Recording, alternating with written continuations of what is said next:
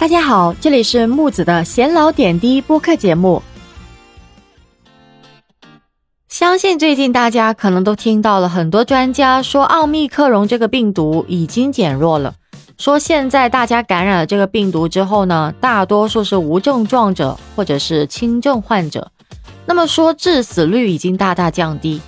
但是呢，最近我们看到很多有关于感染了新冠死亡的一些新闻。不仅仅是老年人，有部分还是比较年轻的患者。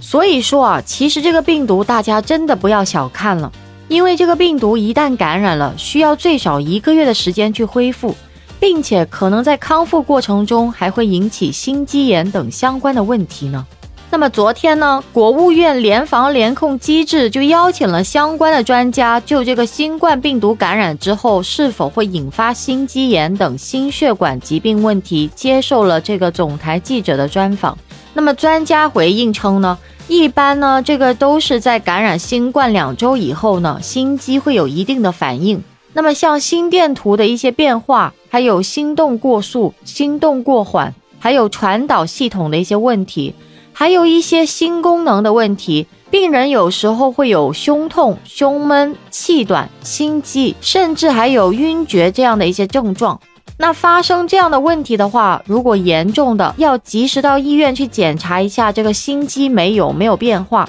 当然呢，得成倍成倍增高，才能反映出心肌的一个损伤问题。还有一系列的，我们要做相应的检查，才能确定是否是心肌炎。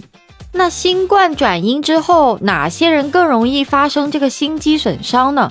那么专家也提醒大家，中青年人是居多的。那预防心肌损伤发生，生活方式均衡管理是很关键的。所以呢，像电解质、营养的均衡，还有糖、脂肪、蛋白的一个调配，我们在各个储备一个平衡是一个关键。那生活方式上面呢，就不要去熬夜了。木子觉得呢，其实加班熬夜是我们整个后期得病的一个很重要的一个不良的生活方式，所以呢，我们一定要保证充足的睡眠，一个良好的心理，都是能够在我们恢复期这个窗口上面可以提前加速恢复的一个非常好的办法。那么在营养上呢，有很多的病人，特别是年龄偏大的病人，他们去医院的时候，就是因为营养失衡，平常他们不太注重，就是吃的东西偏食，或者是吃的不够，那么他的蛋白质也非常低，整个的营养状态其实也是很差的。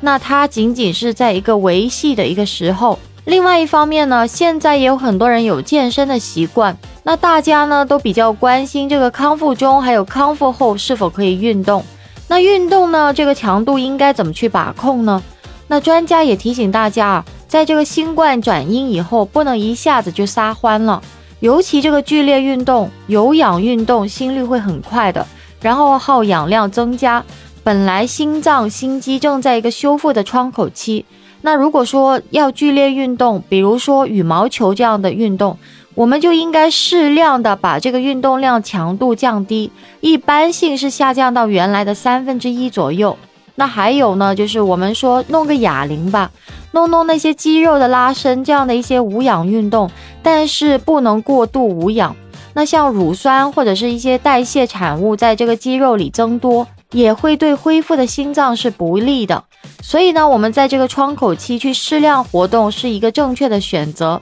但是呢，也不能过度了。但是一点都不动呢，也容易出现血栓、栓塞性的一些疾病。所以呢，我们一定要在这方面采取动静的一个结合，更科学有效的去运动。那另外呢，也有一些基础疾病的患者，那么是更应该去呵护自己的心脏了。在这个阶段呢，我们做一个合理的膳食，就是在饮食上面一定要是一个营养性的，并且容易消化吸收的一些饮食。然后呢，需要戒烟限酒，还有适量的运动。最后呢，做一个心态的平衡，不能过于的焦虑，因为焦虑呢也会引起心脑血管疾病的一个发作。而且呢，还有一个关键的问题是。因为有很多有基础疾病的患者长期都在吃药的，他们一定要在医生的指导下去应用了。那么在此期间呢，更是不能熬夜，管理可能要比非心脏病的患者还要更加严格呢。那么以上呢，就是关于感染了新冠以后如何去防止心肌炎等一些问题的一些相关说明。